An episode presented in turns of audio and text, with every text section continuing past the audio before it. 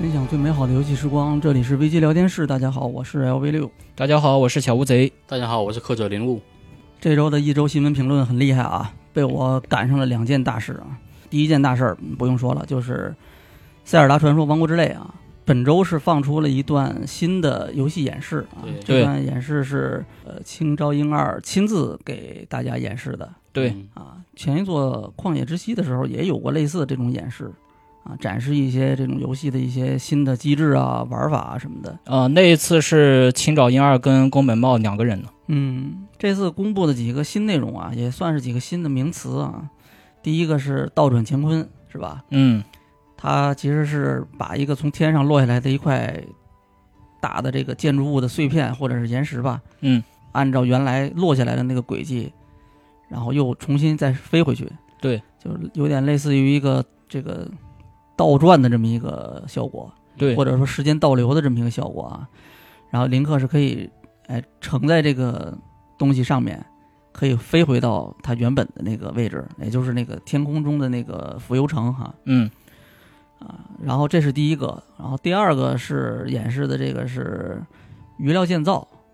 把武器和另外一种道具把它组合起来。对，哎，它这个演示里面是直接一上来是用一根树枝是组合了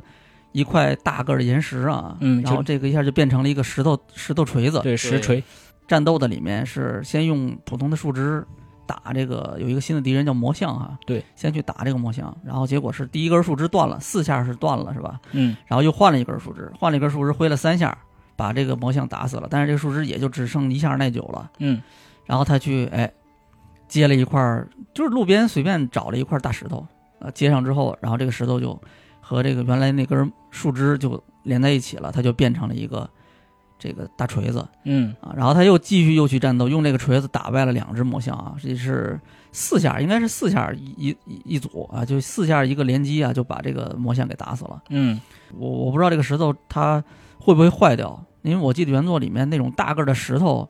你要么用炸弹可能能把它炸炸开，呃，有些石头你炸不掉的。对。但是如果那个石头很大的话，你是不能炸的。对啊，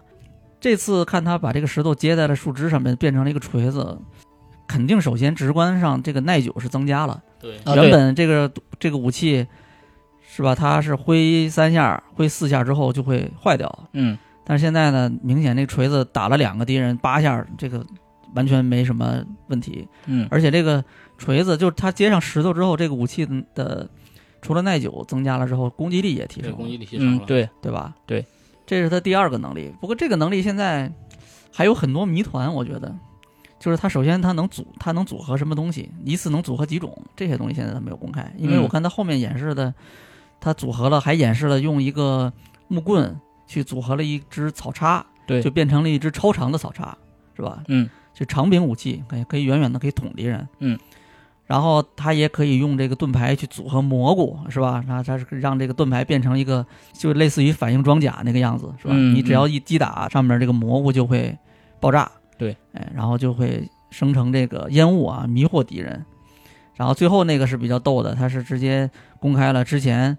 上一次这个演示里面有一个追踪舰，这个东西的真面目其实是什么呢？其实是在舰上面，在舰室上面安装了一颗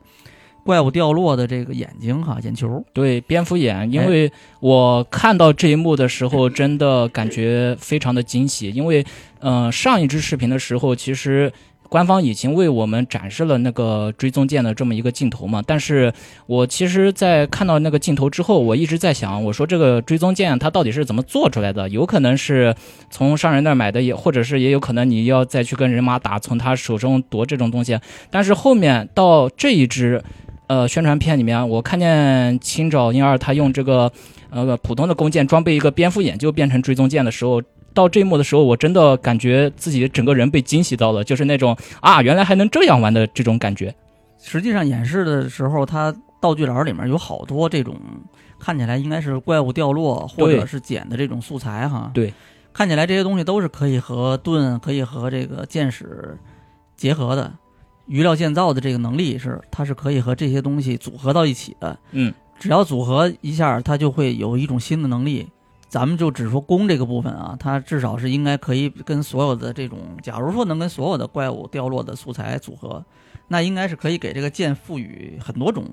特性是的，啊，比如装上眼球，它会追踪；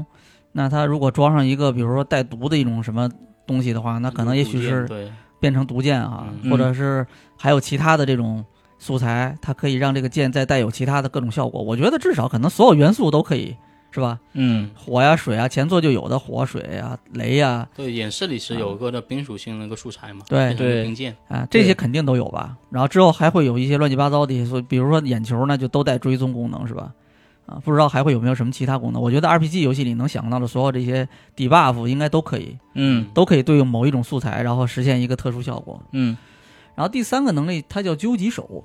啊，原文好像应该是叫 Ultra Hand。然嗯后这个能力，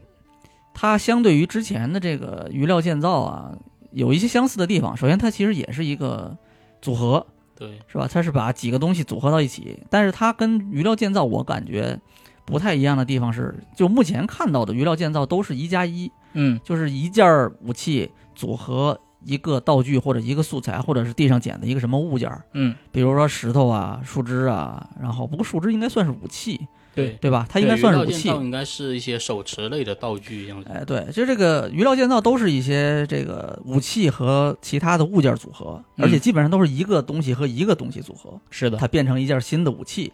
大概是这么理解吧。但是这个究极手呢，给人感觉它应该是，首先它是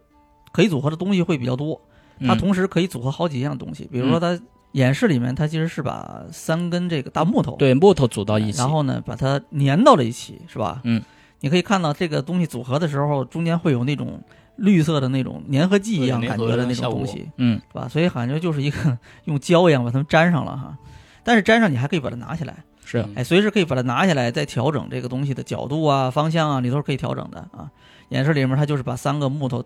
粘起来，哎，然后扔到水上，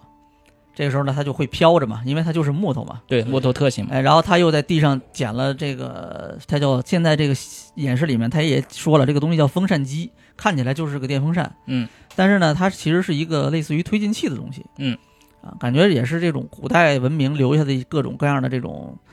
遗迹或者残骸之类的东西哈，应该就是佐拉乌族的东西，他把这个风扇机哈，直接是装在了这个木筏子，他刚才拼好的这个木筏子上面，拼了两个风扇机，嗯哎，这个木筏子一下就变成了一个气垫船了，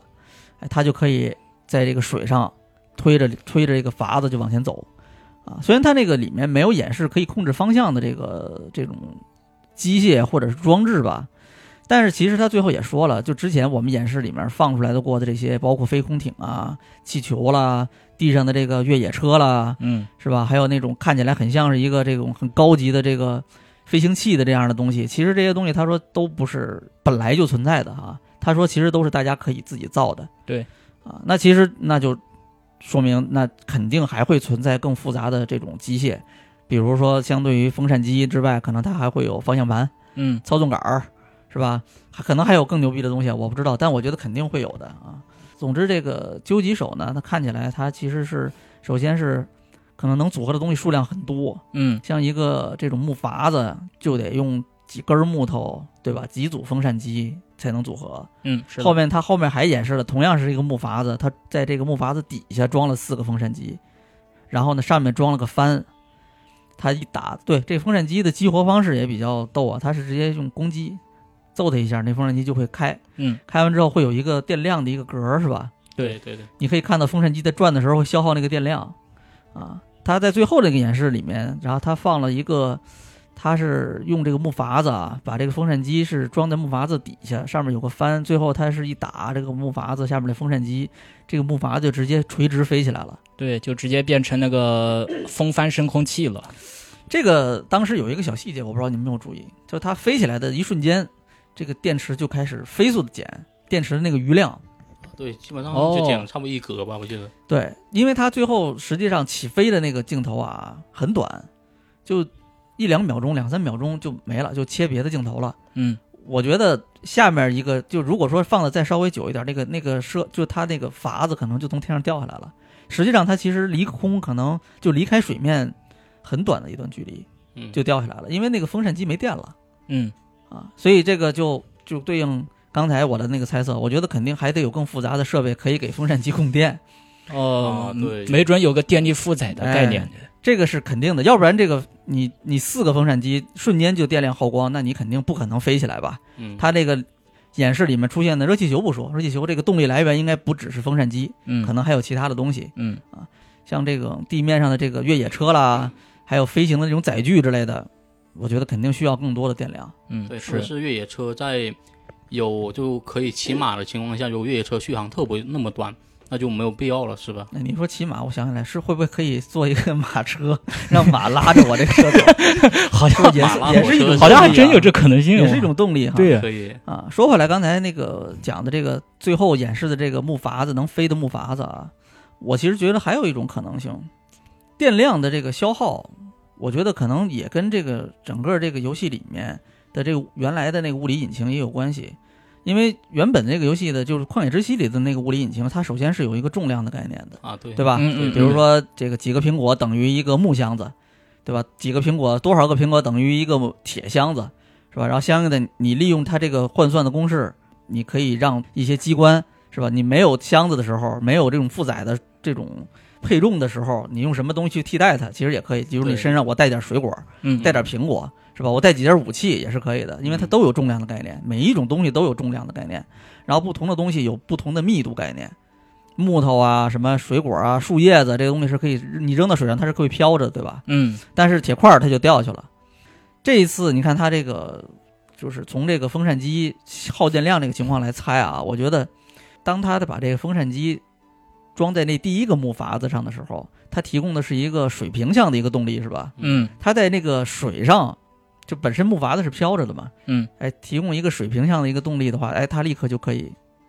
向前移动，对，而且呢，你看这电量其实感觉不到什么消耗，对因为或者说就是很慢，慢，对嗯消耗的很慢。但是，一旦你把它变成是一个纵向的一个一个一个力的话啊，对，变成一个上升力的话。它这个动量消耗就特别快，所以我觉得这个首先它还是受这个，就它还是有重量的这个概念的，有嗯密度的这个概念。嗯，是所以说，当你想要克服这个重量，也就是克服引力嘛，你想要克服这个重量，想要飞起来，那你要么需要特别多的电量的持续供给，嗯要么你就得有别的手段嗯啊。所以我猜后面你比如说气球可能是一个最早、更早，相对来说更早能让你去制造的载具，可能我觉得那个不需要什么太多的这种电力供应，它靠这种空气，就这个咱们。旷野之息里就有嘛，对吧？你借对助这个火焰会产生上向上的这种热气流，嗯对吧？对，哦你就可以利用滑翔伞啊、大树叶子可以飞起来嘛，嗯，对不对？当然，《旷野之息》前作里面还有好多其他的这种非常离谱的飞行方式啊，这个咱们对先不说，咱们先说游戏内本身的这种物理引擎，它化学引擎、物理引擎可以影响的这种范围之内的，我觉得可能这次最早的你能飞天的这种载具应该是热气球，嗯我觉得这个不太需要电量。它就能飞起来，当然可能你最多给它一个提供一个水平向移动的一个力，比如说我还是在侧面装一个风扇机，哎我就可以让这个热气球往我想要的方向去移动了，嗯它不会是漫无目的的飘，是吧？这个我觉得可能性会比较大一些。你们觉得这个究极手还有什么可能吗？可以稍微可以玩的这种空间吗？呃，就像是那个《我的世界》一样嘛，它是实际上是把各种，它能够让林克把各种各样的那个木料把它组合起来，然后做成，嗯、各种各样的工具。然后有几个值得注意的细节，就是首先是在这一座它的这个实际演示当中，就它不是有那个马厩嘛，马厩不是相当于玩家的一个休息站嘛。然后这一次《王国之泪》的马厩是它的那个旁边会有一个专门的一个备物架，就上面会备了一些木板，然后备了一些那个应该有有可能是其他的动力装置还是什么的，因为当时实际画面当中有这么一幕镜头，就是说呃木臼旁边有准备了一些用料，这这个实际上就是应该是等玩家。就是等游戏初期来到那边马厩之后，就可以看到的东西，应该就可以直接现成去造了。我觉得这个对玩家而言，就算是一个呃相当好的引导。嗯，我觉得这一座从这次就这周公开的这个演示来看，我觉得《王国之泪》可能相比《旷野之息》有一个很明显的变化，就是它会更加鼓励玩家去自己去建造。对，而且呢，它会给你提供足够多的工具，对，哎，足够多的那种素材啊，让你去可以去玩儿，而且它还会有新的这种物理引擎啊，去让你可以去把这些工具、把这些素材组合起来，对，让你可以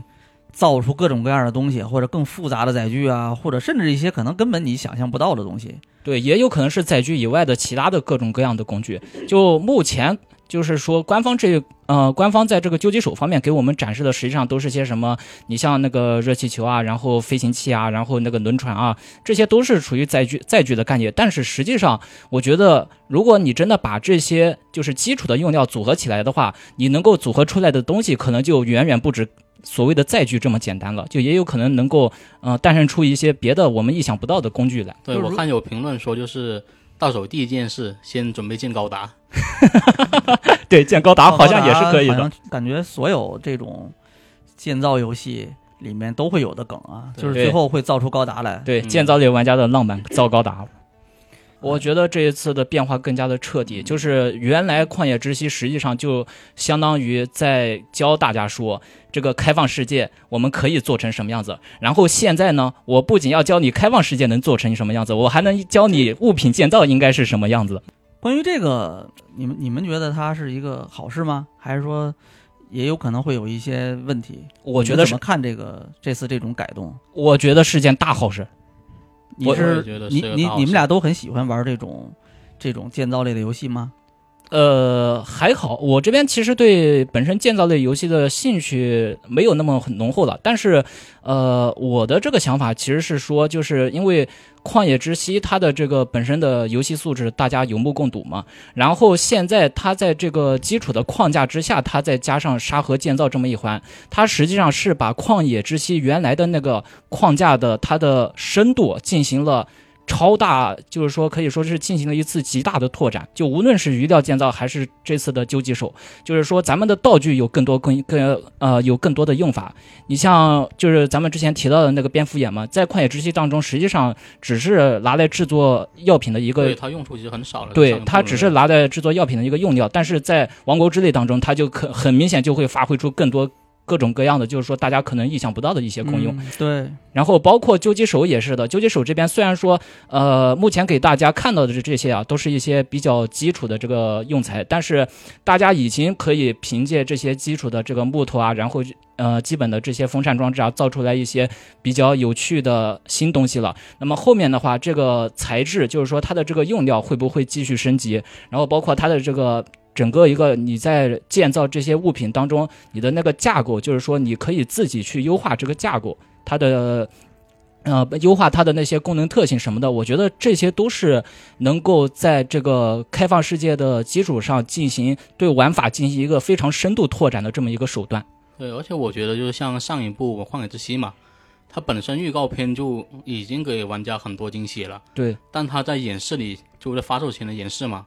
其他展示内容其实只是冰山一角。就之后到玩家手里，他们会开发各种新的玩法，甚至有的是超越，就是可能自主想象的。对。但如果这一次它的呃一些什么建造新的系统，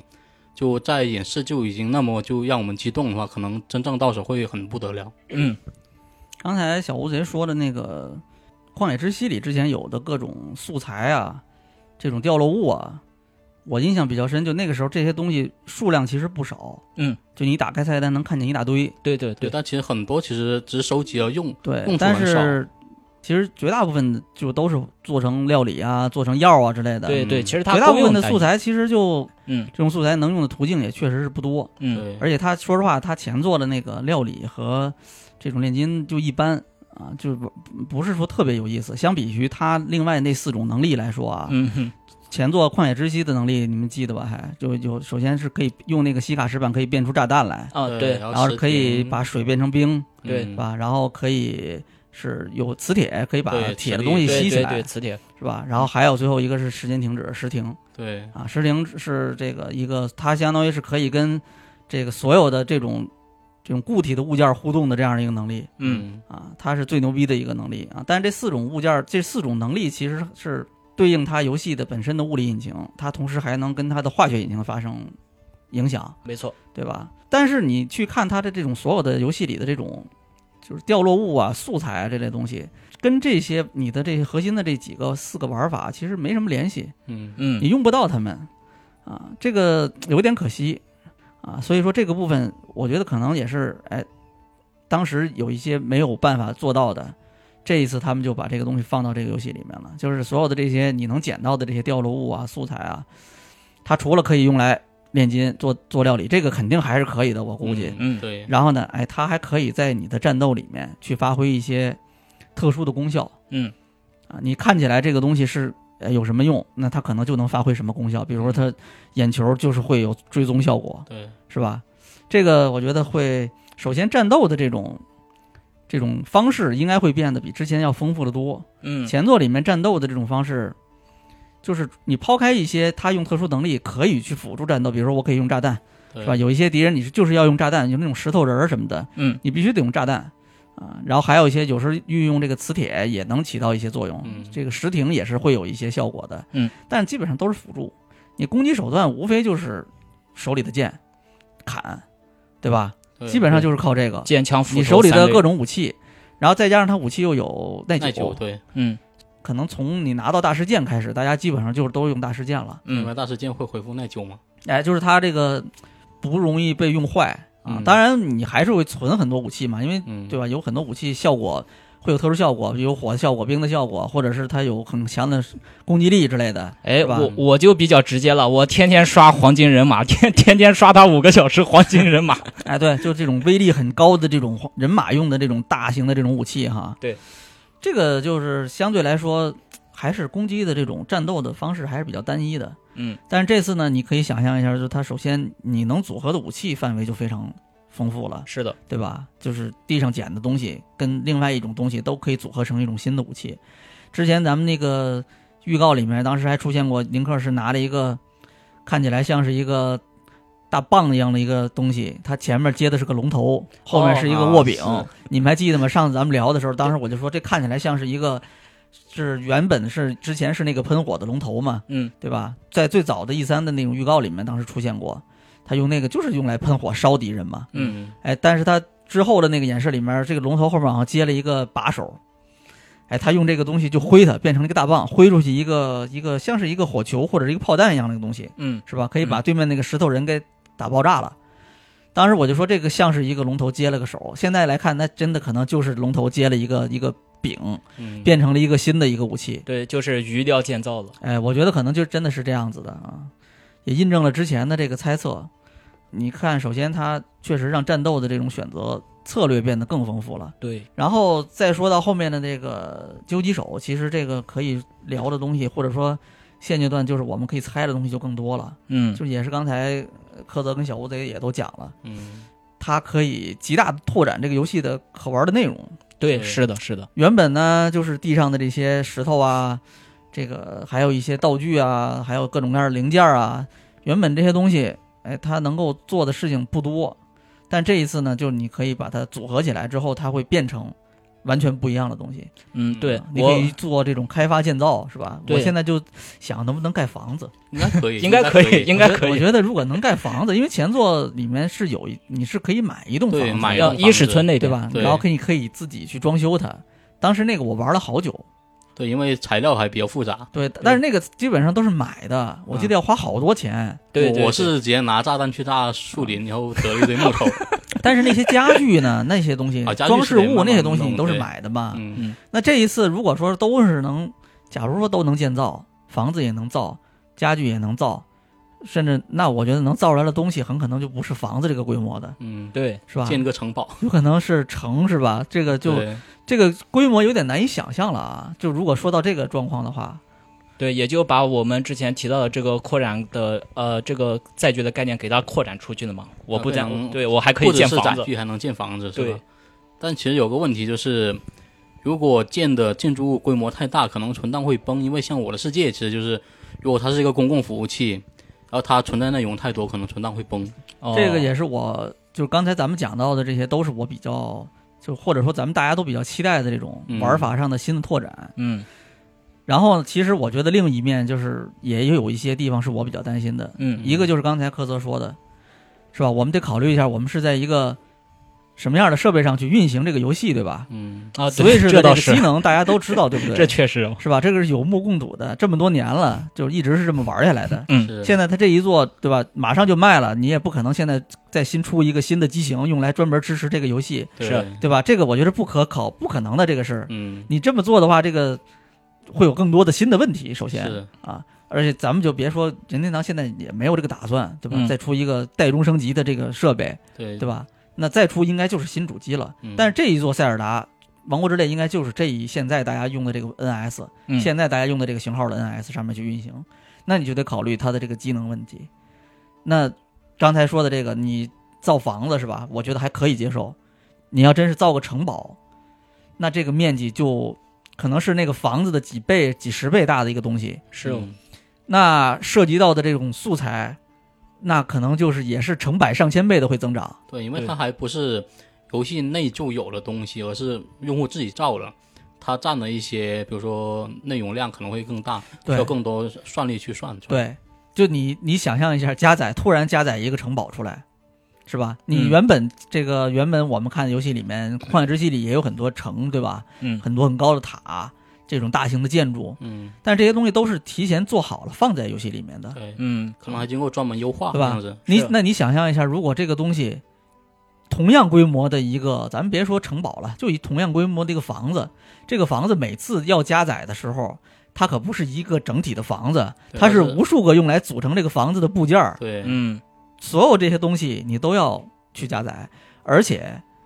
你既然是造出来的，你按照现在我们看到的这个究极手的这个能力，那它就是可以拆的，所有的部件都是可以更换的，对嗯，还是可互动的。对吧？那你想象一下，这个东西加载的时候，所有的东西都是一个可以互动的状态，每一个零件都是可以互动的。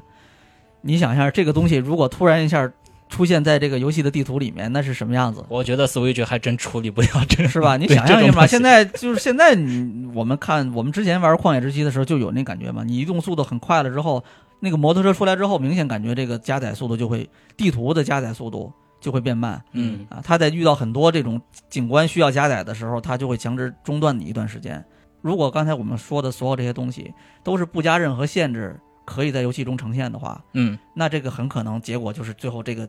游戏会崩掉。对，所对以就吧嗯很吃优化。对吧？我觉得很可能会崩掉。就是你，嗯你要不就是非常非常的慢，你建的东西越多，你造的东西越大，它就会越慢。嗯，对，更别说咱们刚才还说，对吧？你还可以造高达，那都不是一个定住的东西，对，那还是可以运动的东西对。它在跟周围的东西再发生交互，那是什么样子？哇，简直是对灾这难这个确实我不好我无法讲了，想象。啊嗯我觉得这个怎么说呢？我觉得为了避免这种情况，因为任天堂肯定会考虑这个问题， 对嗯对吧可能会有因为些限制对吧之类对的这种对对，这种建造类的游戏，沙盒的这种建造类的游戏已经有很多例子了。嗯，是吧？有大量的经验是可以借鉴的。我猜有一种可能性是，它会限制你能够建造东西的地点。举例子啊，我猜嗯可能比如说某一个岛上，你可以建你的房子。哦，就官方规划说你就在这建房子就行了。这个岛能多大，你能建的房子就多大。嗯，嗯，但相应的呢，就是你不能超出这个范围，你的演算的你或者说你的这个数据量，它是有一个上限的。嗯，是啊，嗯，这个岛长宽是多少，高是多少，在这个范围之内你可以造，但是你不能无限往上造，嗯，是？吧？它有一个上限的，上，比如说造到一定高度，那就不能再往上造 了。嗯，嗯啊咱可能建个通天塔。而且呢，而且这个东西它是不能出这个岛的，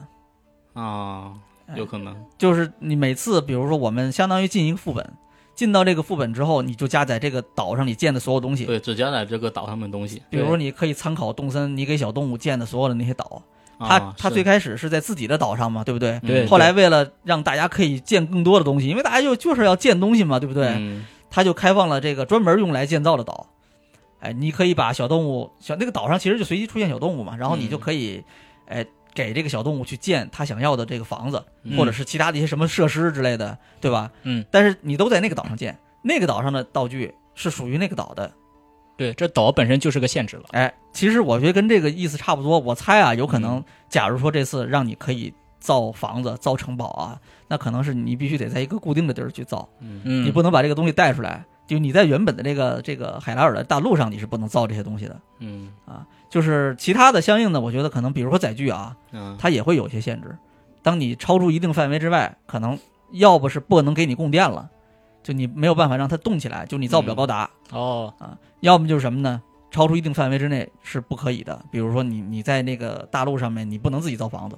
这个能力在这个大陆上是发挥不了作 用的。我猜啊，对可能是这样子的，因为你看他这次演示的那个造这个究极手，他用究极手去建造那个木筏子的那个环境，是都是空岛上面，看起来像是这个，就是它周围的那个树木啊，这个林子什么的，看起来都是那种偏金黄色的感觉的。啊，对，对它它在地面上没有这样的景观，我印象里好像是没有。是它是那演示里是先升上去，然后升上去一直都在那个上面空岛上面对转浮悠，宫岛是肯定有的，对地然后上不确定被。翻下来了才到落到地下嘛。所以我猜有没有可能啊，就是这种究极手的能力，或者说究极手能够能够建造的这些东西，嗯，它只能在岛上用，就只能在天上用。哦有可能，因为岛上它可能规模并不大，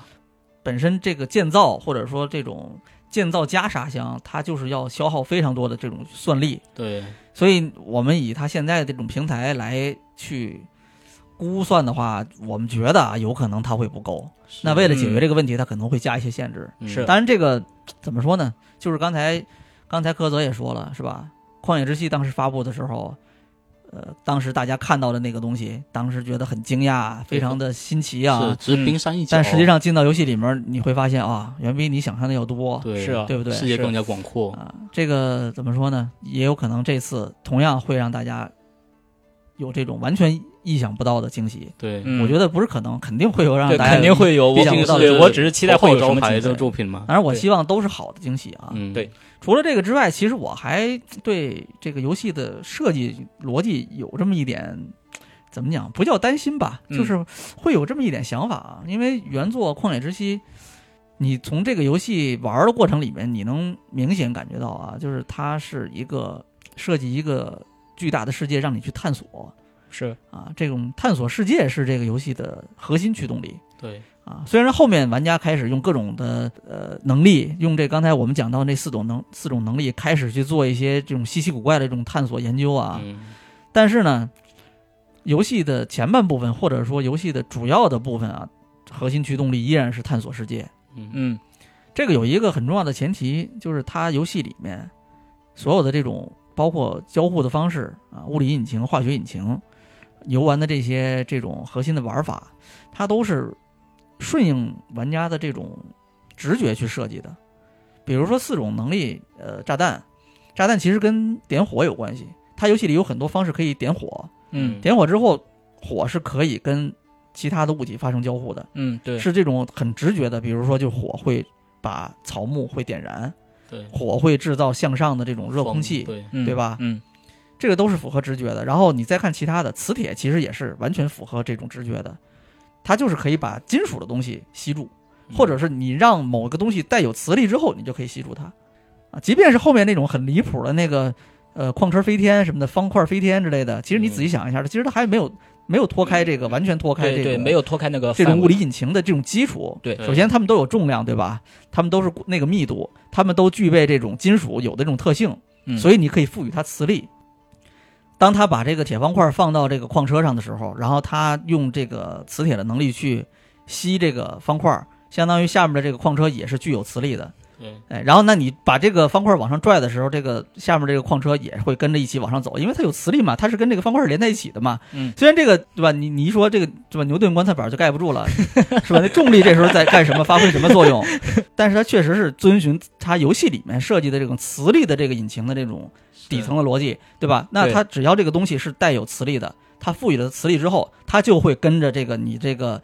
手里的就是西卡石板，它相当于是个磁铁嘛，嗯它就会跟着这个东西走，对对不对？我想飞我就能飞，那它就能飞嗯啊。然后你后面还有冰的这个能力，结冰的能力其实也是我觉得非常符合直觉的，你看不到什么这个跟现实里面不一样的这种操作，基本上就是它能把水液体变成固体，嗯嗯对不对嗯然后的相应的这个冰也能跟其他的东西发生互动，比如说，那你有火，附近有温度，那这个都冰就会越来越来越小。对，又融化的越来对吧越快，石停这个是一个这个怎么说呢？是物理现实物理法则之外的这么一个能力啊。嗯嗯时间停止，但是它和其他的这个能力是有非常密切的结合的。游戏里面后期大家经常用到的一些离谱操作，比如说我把一个金属的铁方块儿，就是我把它实停了之后，我不停的抽打它，对，拿锤子抽两下，然后对蹲吧到那个方块其上。实是抽打它是给它赋予这个一个动能，对吧？对，然后它就可以飞起来，它对可以对它然后可以沿着这个动能的方向移动，这么说就积累动能，然后最后释放出来嘛。对，但是它也不是完全。脱离这种你的这种直觉的，比如说吧，嗯你你如果真的想让它朝着某一个方向飞，它依然有一个前提，就是你要给它赋予某一个方向的动能。嗯，你去不停的左右抽打它是不行的，嗯，左右抽打它能让它积累动能，但是你会发现那个东西它没有办法按照你要的那个方向移动。你抽打它之后，你最后还是得，比如说用箭射它一下，这个这个箭它是有一个带方向的动能对，的，调整方向用的。哎，然后最后你只要最后你有一个带方向的动能，最后这个东西这个方块儿或者这个这个你赋予这个就你用时停去暂停它的这个东西，它才能朝着你要的那个方向飞。嗯，这些东西都是符合直觉的，嗯，所以说它才能够让你按照这种直觉去探索世界。嗯，这个是旷野之息的一个基本逻辑。但是到王国之泪里面，我觉得这个东西发生了很大的变化。首先就是它现在公布的几个能力，倒转的这个能力咱们不说，因为我觉得它接近时停的那个能力，嗯啊它就是看起来让你能够理解为什么它停了啊，为什么它可以倒回去，这个是嗯可以解释的啊。对，但是你像究极手和鱼料建造，其实都是完全超乎你直觉的这种设计。甚至于包括后面的那个通天术，通天术也是，刚才我们没有讲到啊，其实四个能力最后一个通天术，通天术就是简单来说就是只要这个林克可以找到一个天花板，他就可以钻到天花板里面，然后一直往上游，游到嗯他所在这个建筑或者是这种山的这种顶端，对他可以从对上面出来。对啊，只要有天花板就可以，基本上，嗯，呃，他可能还是会有一些限制的，就是没有天花板那你就走不了嘛，对不对？嗯，但是相应的，这个其实比以前要自由多了，对嗯不对？就你相当于很多东西的这种垂直的这种高度就不存在了，嗯官方给你一个穿墙外挂了，对对吧？？你以前必须爬的、对必爬须还有费劲耐去力爬的对山啊、嗯建筑啊、塔呀、很可能就都不存在了，对它的高度就不存在了，那你嗯中间的探索就不存在了，对不对？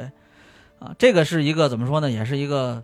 呃，对设计提出非常大挑战的这样一个东西，我觉得。嗯，是的，啊，这个咱们不说啊，我觉得最主要的还是刚才讲的那个，就是他这次很多东西是反直觉的，究极手跟鱼料建造都是这种，就你你正常情况下你想象不了，是吧？蘑菇安在盾上这样的操作，是或者就大石头接在一根树枝上。我当时看到这个东西的第一反应是，那这个原本这个东西它还是石头吗？它还具备石头本来的属性吗？比如说，它用这个攻击敌人，敌人死掉了，或者说这个东西你能明显感觉到这个石头的硬度，它比木棍儿木棍儿要高，比这个树枝要强，对不对？嗯，那它应该具备石头本来的属性，对不对？嗯它应该是耐久、密度都应该是还是石头才行。那如果是这样，那林克怎么还能挥它呢？是，就对啊是不太对重吧？了你对不旷野对？之那息也挥不你动石看头你看呀。原作里面那个，就《旷野之息》里面，大型的武器，你能明显感觉到它有重量，对，它的攻击的，你在前作里面，因为这个武器都是固定的模组嘛，对不对？嗯那使用武器的武器的动画也是固定的模组，对是吧？？大型的武器就是大型的武器的这种动画模组，但但是会变得更慢单手的是吧武器就是单手的模组，嗯对不对？嗯但你现在看啊，我一个树枝接上那么大一块岩石，当然那个岩石实际上它使用这个建造这个能力的时候，那个岩石从一块大岩石变成了一块小岩石，是相来说对小对啊，嗯，但是它还是很大个儿的一个东西，对不对？嗯，那这个时候，我当时第一疑问是，那它到底还是不是一个岩石？它还具备不具备原本岩石的那个物理属性？对，就是它重量还变不变这样子嘛？如果说你看林克单手就能挥这个石头，很轻松的，就像挥一个树枝一样挥这个石头，那我觉得是不是可以假设这个岩石本身的物理属性就消失了，或者说一部分还存在，耐久还存在，但是其他的属性就消失了。比如嗯说，我现在如果把这个木棍儿接这个岩石扔到水上，它是不是会飘着？哦啊，是，这个东西是吧？就是刚才我说的，它一定会衍生出更多的有意思的东西，对有意思挺的好玩的玩法，但是它也会破坏原本这个游戏的直觉上的这种设计。对，嗯很多原本是属于直觉的这种操作就不存在了，嗯嗯，或者说就颠覆了。是的，就是从设计重心角度来看的话，其实两部作品给人的感觉就不一样了。就《旷野之息》的话，实际上是让玩家去发现这个世界当中既有的各种各样的物理规律，但是到了《王国之泪》，我觉得官方的想法可能就是说让玩家自己去拓展出更个人，就是说更多的各种各样的可能性。嗯，我觉得也有可能是受到当时《旷野之息》后期玩家的这些鬼畜玩法的这种启发哈。对嗯，当然，更大的可能是这些东西人任天堂的设计的这种开发人员，其实当时都已经玩过了，他们很可能是基于各种各样的这种好玩的东西，去把它设计成了这个游戏当时的一些雏形。嗯，是， 哎，然后所以当时玩家们玩的很开心的那些东西，很可能就是开发者早都已经玩过的。对啊，所以这一代里面，他们就理所当然的把这个玩法进一步的就拓展对拓宽了。但是呢，我担心的其实就是它跟这个游戏的探索的目标会不会产生冲突。就嗯我举一个我自己的例子，嗯，我很多开放世界游戏玩到中途会弃坑，或者说就是迷失方向，有一个很重要的原因就是在那个中途我开始去漫无目的的做一些这种跟游戏主线毫无关系的事情，嗯，比方说各种开放世界游戏里的钓鱼， 啊，是很耗时间，就这个并不是一个自由度很高的东西，啊它跟这种自由建造啊比，其实远远称不上自由。嗯，嗯但是呢，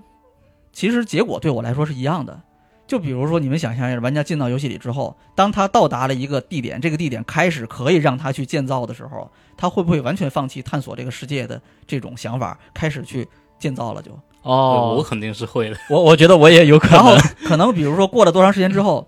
这个游戏不管它后面是不是会再解锁更多的新的这种机制，或者说是会不会再有更多更精彩的这种冒险啊，嗯，可能是对他来说就没什么意义了，啊、对，已经完全沉迷在建造里面了。救公主是不存在的，对吧我先见她就是啊三百个小时。你你到了这个这个路上。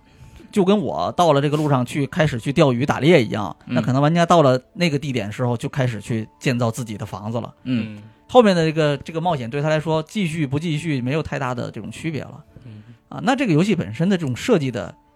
意图，或者说它核心的这种驱动力，就没有办法再驱动玩家了。嗯嗯就是你驱动力显得就不足了，因为明显有一个更好玩的东西嘛，是对不对？这个就是我比较担心的一个东西。当然，这个大前提是《王国之泪》的这种游戏的核心驱动依然是探索世界。嗯，如果说啊，这一次的驱动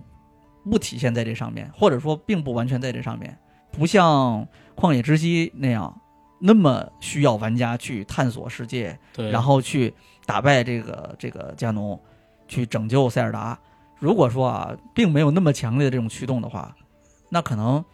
也就不存在这个问题了。嗯，嗯，是吧矛盾就被转移了。而且像旷野之息，它基本上就开场半小时或一小时，把所有能力都都给你了，对那你之后就完全都是自由去探索。对，那如果像这一步也是说，我开场半小时或者一小时，把建造能力啊什么能力都给你了，让你自己去世界上逛，那我是去探索呢，还是去建造呢？就变成了一个新的问题了。嗯，是的，那如果是呃你只专注于探索，那可能体验和初代一样。但如果你专注于建造，那可能探索乐趣就哎对你来说不是那么重要了，嗯大概就这个意思。嗯嗯，我们简单总结一下，就反正这一次呃本周啊，呃《塞尔达传说：王国之泪》《情朝英二》给我们演示的这个预告，新的这种游戏的演示啊，不知道后面还会不会有？我觉得说不定还有。肯定有啊肯定有。我能确定《青少年二》还在藏东西。仅仅只是从这一次的演示来看啊，我个人感觉，就刚才我们也聊了这么一大堆啊，嗯首先，这一次游戏比前作比《旷野之息》更像是一个更加标准的、更加自由的沙盒游戏了。对对，啊。然后呢，它赋予了玩家更多的这个工具，还有这种自由的去组合创造这些工具的这种空间啊。那这个工具就不再仅仅像《旷野之息》那样，它就是服务于游戏的这种核心驱动力，或者说服务于主线故事的这样一个能力，嗯，对吧？它有了更多、更广泛的这种使用的这种空间啊。但是同时，我觉得它也对这个游戏的地图设计，甚至是游戏底层的一些机制的设计提出了挑战。嗯，包括刚才我们讲到的，是吧？你这个地图要怎么安排？嗯你这个机能要怎么平衡？你这个数据量这么大的数据量要怎么去处理它？对，对对不对？对，还有驱动目标也要也需要做平衡。所以呢，这一次《王国之泪》它到底是像《旷野之息》一样啊，让玩家去继续探索世界，然后拯救世界、拯救公主，还是说呢，就真的是就给你提供一个巨大的游乐场，让你可以随心所欲的去玩儿，嗯或者两者都有啊。那具体是什么样子的，可能我觉得是这个游戏啊，真正是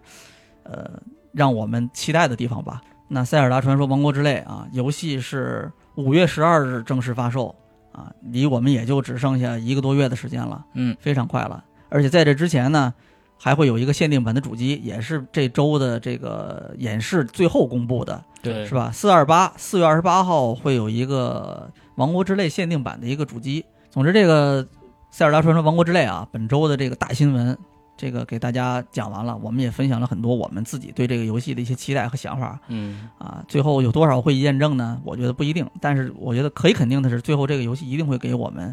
新的这种惊喜吧。是对嗯，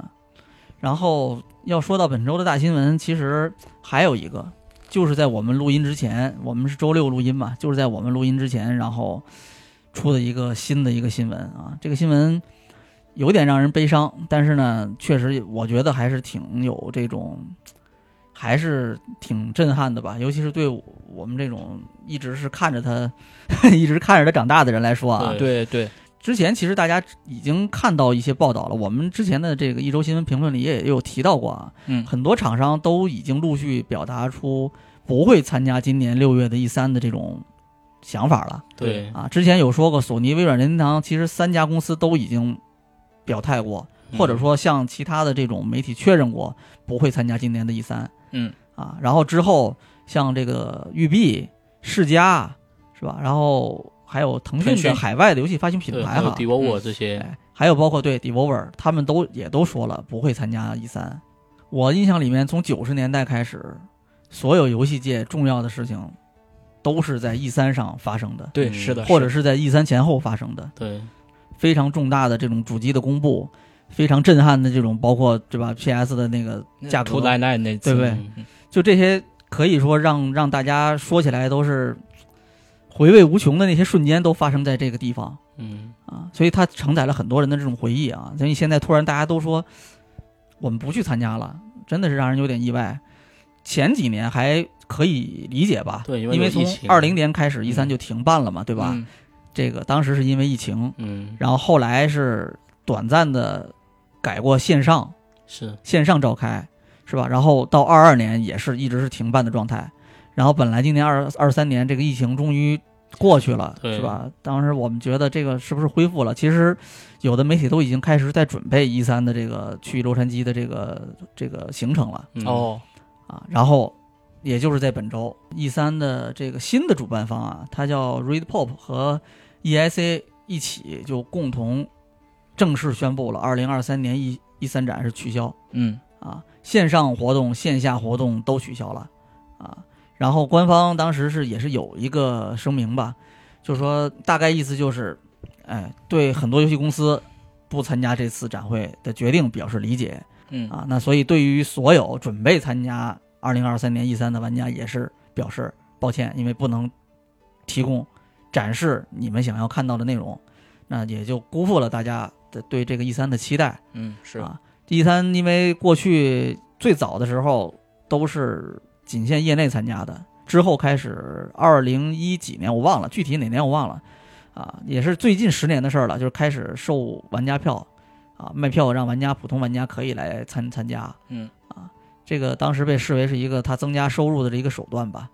啊，所以他这次也是应该是有同样的计划是会卖票给玩家的，嗯啊，但这次这个就明显这个计划就告吹了嘛，所以官方正式就确认了它不会今年就不会再有一个 E 三线上线下展了。这个消息公布之后啊，TGA 的创办者杰夫啊，他同时也是夏季游戏节的夏季游戏节的这个组织者，就是对 Jeff 啊、嗯 j e f f 在推上也说了啊，那就是他们的这个他的这个游戏节的这种展会的计划还在进行中啊，他也说了，那 E 三对我们所有人其实都很重要啊，但是呢，四年前也就是二零二零年的时候，那我们都意识到了，那 E 三是没有随着全球化、数字化世界的竞争去发展，是啊，所以呢，最后他说，那大家等着看我们这个六月八号的游戏节 吧，哎，E 三你们就再 见吧，啊、也是挺怎么说呢，也也是挺损的哈，嗯哦，我这边再补充一点，其实他那个最开始的时候说这个一三二零二三年停办的话，是只是官方只是出了一个简短的公告，然后后面的话，其实就是说 ESA 这边的 CEO 就接受了 GameSpot 的采访，然后在这篇采访当中，把这个取消一三的理由更具体的说了一下，就是说他他是分了好几个点嘛，就是说首先是这个有几家公司跟这边组织方说了，说这个就是说疫情开始之后，大家这个游戏的开发时间表，就游戏的开发周期有变化，这一时半会协调不过来。然后其次呢，就是说因为本身这个经济嘛，就全球经济也是处在一个下行的环境，所以说有几家公司说是。重新评估了一下，就是说他们在这个大型营销活动当中的投资方式，然后评销出来的结果就是说，一三这边可能不是一个特别划算的投资。对，因为一三得人员什么都过来，然后得调制设备，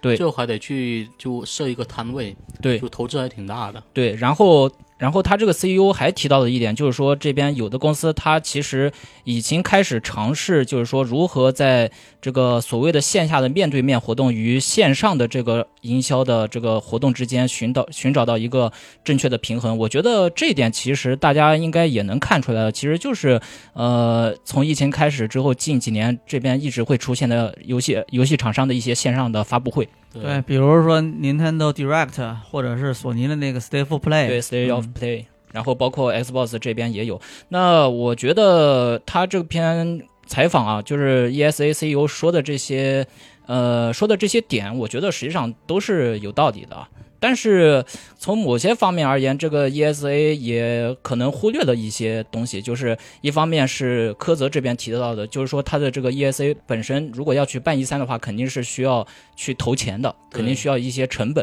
而且准备工作得很长，对这个游戏厂商的话，就可能不是那么愿意了，因为毕竟要付出一定的这个金钱和精力。然后另外一个就是说，可能我在这个会场沟通的，就是说在整个一个会场沟通的过程当中，因为大家要办这个线下展嘛，所以说要沟通要要沟通的东西就特别的多。如果说这边有的那些事项就是一直沟通不过来的话，那么这个事情就迟迟没有办法落地。这个就是说，他这个 ESA 的 CEO 在这个采访当中，有些原因他说了，然后有些原因他还没有表明。对，也有就传闻说是他们其实内部沟通啊，其实就非常不顺利，嗯，这可能也是其中的一个影响吧。我觉我觉得可能内外部都会有对那么内一外些部都有一些影响，但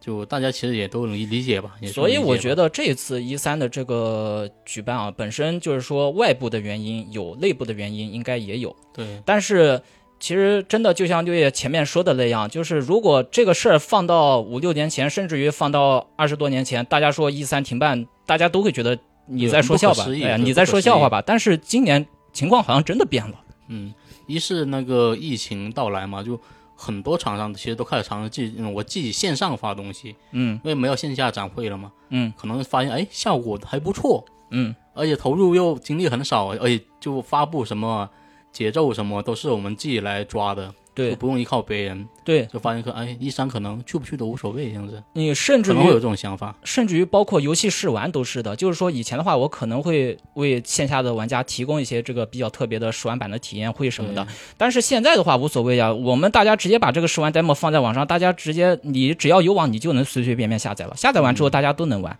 就以前可能还是说是你要有就有那么多玩家对你这个东西感兴趣，然后还有就是你试玩，可能那时候可能网络你要下一个那么大的试玩，嗯还比较困难，嗯，所以就一三成了一个很好的宣传机会。对那现在就是很多其实你能感受到，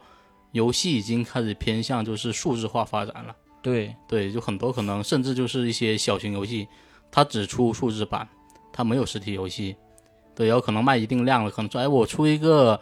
呃实体版给大家收藏一下，可能也就这么一个机会。嗯，发所行以活说动就数字变成化就是你下数字 demo 很方便，就不需要再去寻找一个一三这样的舞台吧。嗯呃，ESA 讲到的这几个几个理由啊，嗯官方讲到的这几个取消的理由，我觉得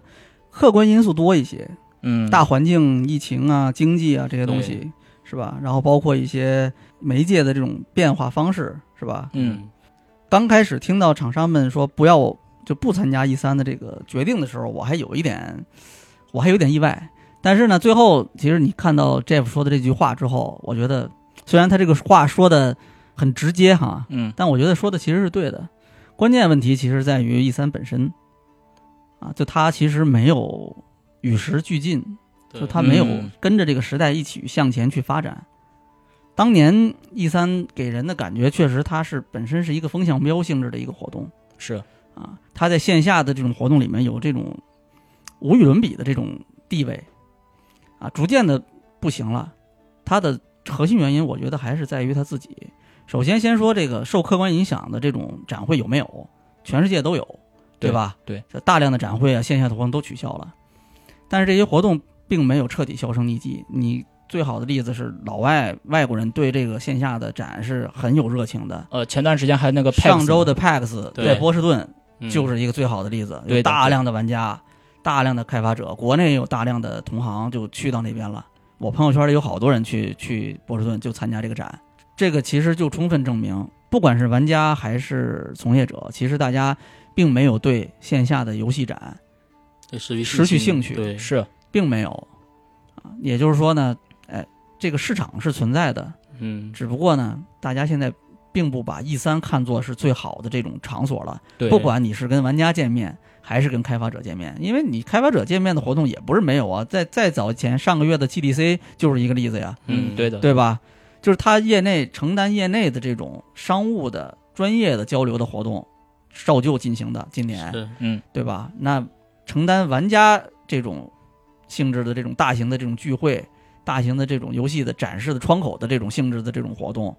也是健在的。对，还是嗯失去信心，对？吧？嗯只有 E 三现在是被大家抛弃了，是这么一种感觉。嗯啊，我所以我觉得这个核心问题应该还是在他自己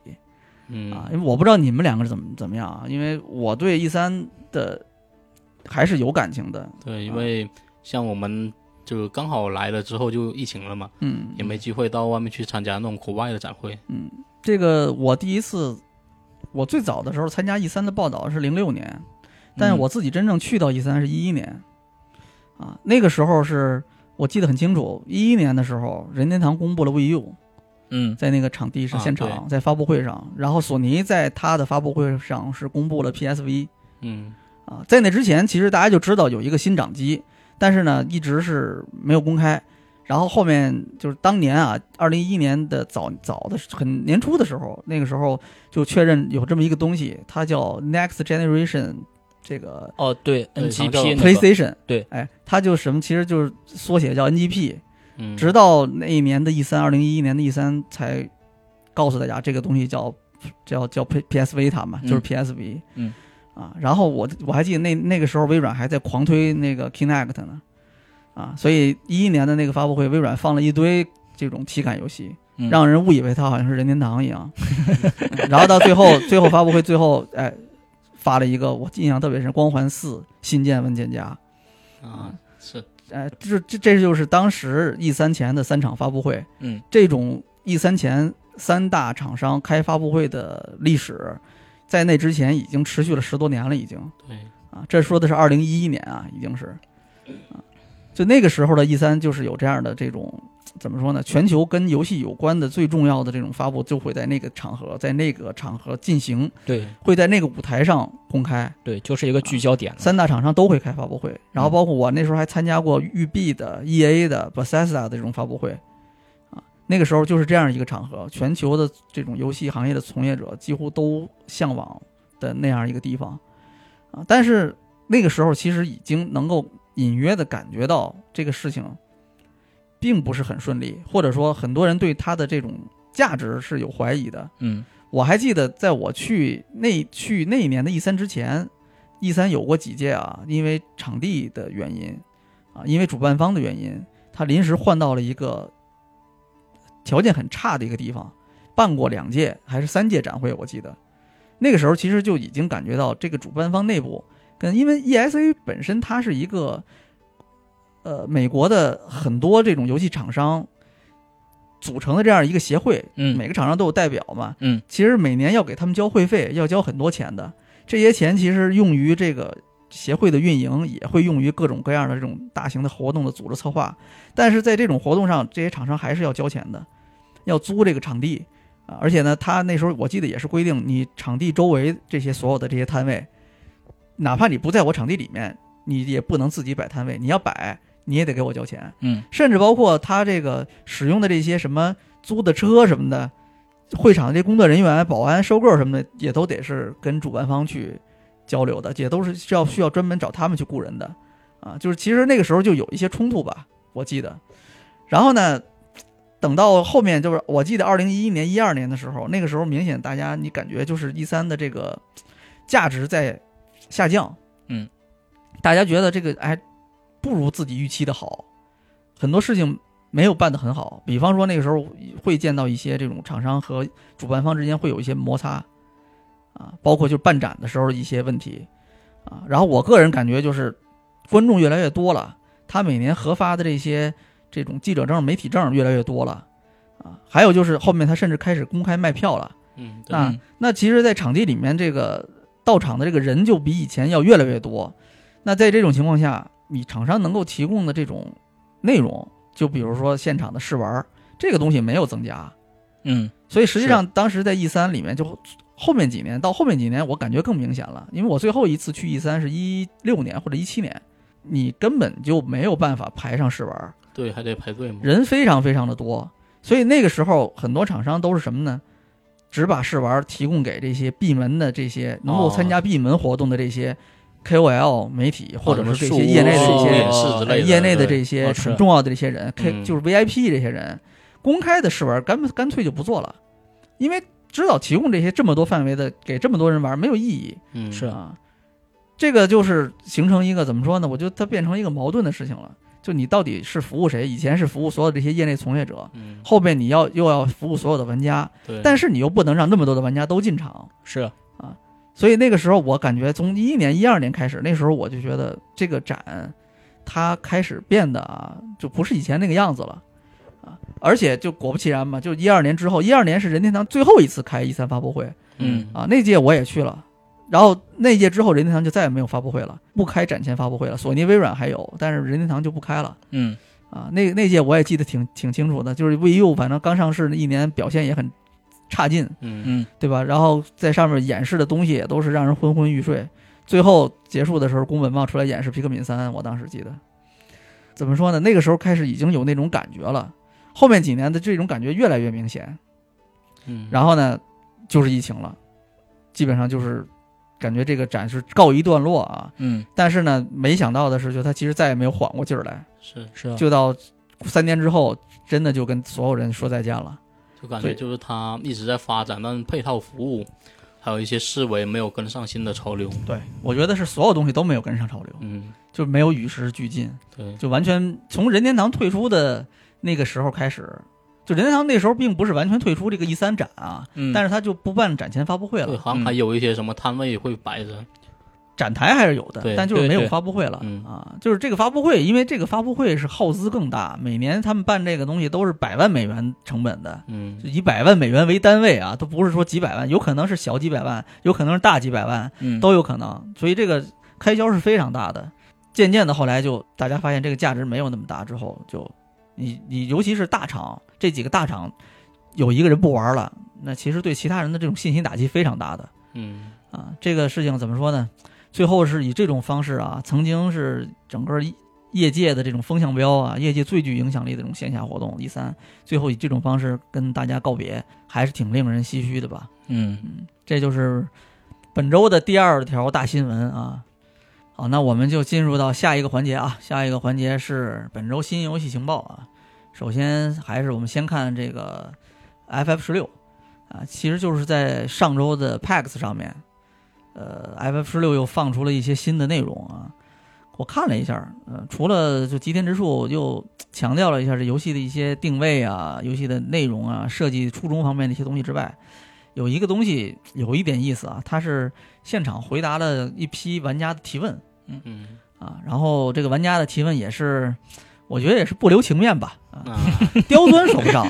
刁钻倒不算啊，因为其实就是大家都会有的一些疑问，嗯，嗯但是他在那个场合下会去提，我觉得也是完全不给这个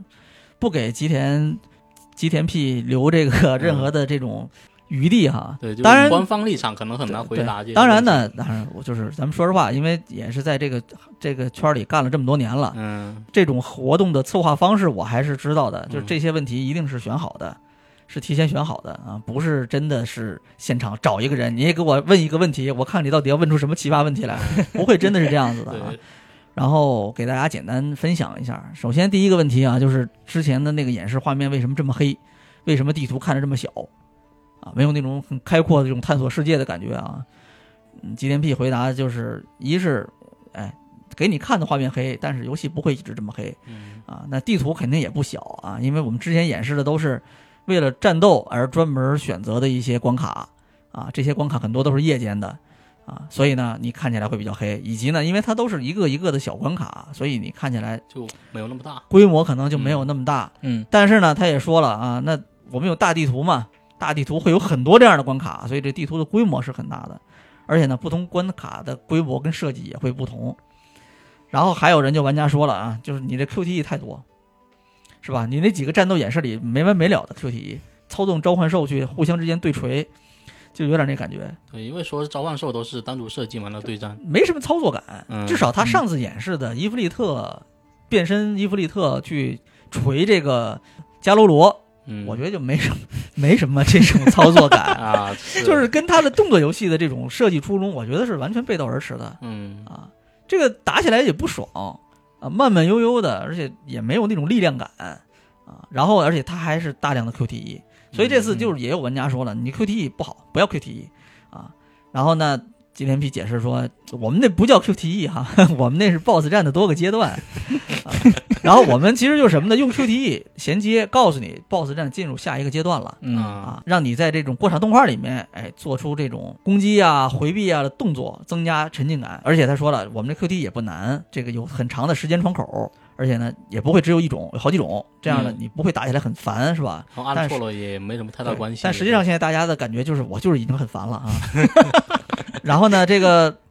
还有人就说了，你这个一直是 RPG，一直是 ATB 嘛，这是 FF 的老传统，我忘了是从几代开始的，但是 ATB 确实是相当有历史了，嗯，没有对二十年也得有十几年的历史了。对对对，这是 FF 过去的精髓之一，战斗系统的精髓之一，嗯是吧？也是后面大量的 RPG 一直是在沿用、在模仿的这样一个一个，或者说大家一直其实是在这个基础上在不断的做微创新，嗯，对？吧？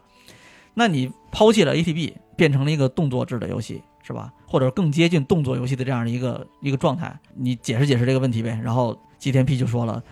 抱歉啊，我们确实很喜欢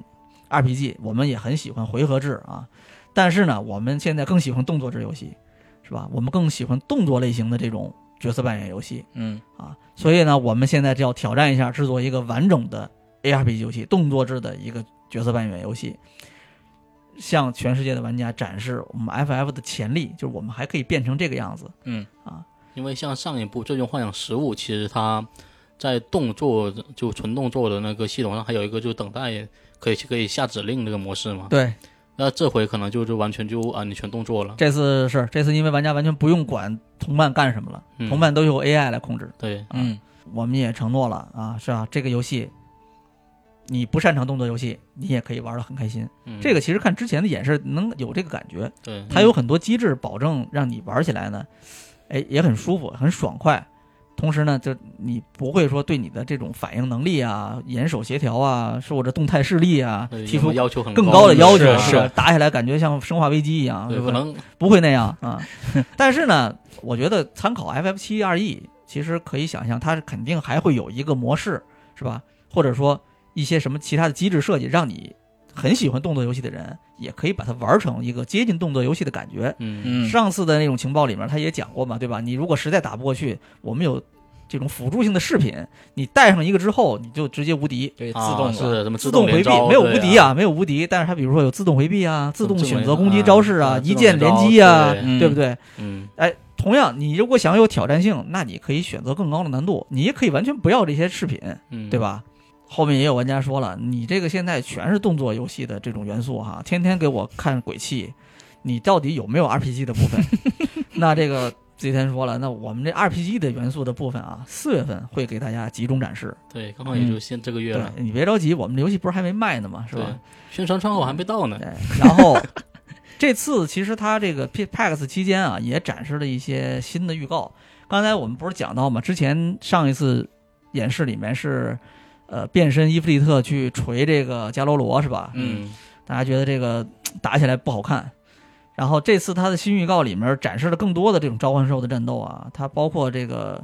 我看到的是有伊芙利特对这个提丰啊，然后还有伊芙利特对一个失控的这个泰坦嗯啊，泰坦明显体型是比伊芙利特要大得多的一个召唤兽，对，嗯啊，他也是很强调这种巨型 BOSS 战的这种魄力啊。但是我对这个，就从他演示的内容来看，我对这个不抱什么期望，或者说我我甚至觉得这个还是没有更好。为什么？因为之前他们做的这个巨型 BOSS 战。就是很难受对，观感就比较差。 ，F F 十五的那个泰坦的那一战是整个的游戏里面，我觉得倒数第二差吧，至少得是倒数第二差的一场战斗。嗯啊最后还有一个是他操作的，应该是一个不死鸟吧，就是这个凤凰，嗯啊，他是追着一个黑暗版的，就暗黑伊芙利特的去战斗的一个一个部分。嗯这个部分看起来呢，就像是一个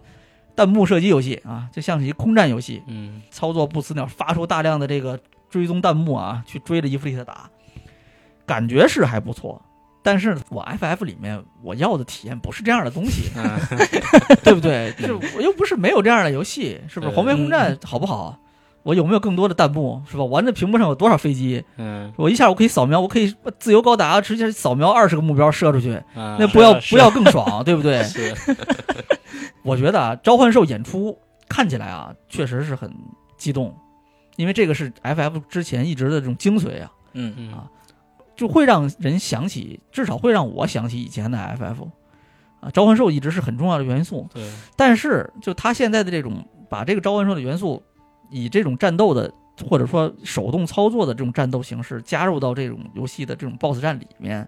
我觉得一是它跟一般的战斗的这种节奏会明显的区别，因为召唤兽现在能看到的都是很明显，召唤兽的动作都比较慢，对，因为它的那种突出体型大，嗯啊所以体型行动大，比较它慢突出的对力量感、突出的体型、战斗节奏都偏慢，嗯，它跟之前的那种人的那种高速战斗的感觉，现在来看，我觉得有明显的割裂。嗯是还有一个问题就是，它确实啊，就刚才很多玩家说的，就是有玩家提问的这个，就 QTE 的这个问题。以前我们确实很喜欢 QTE，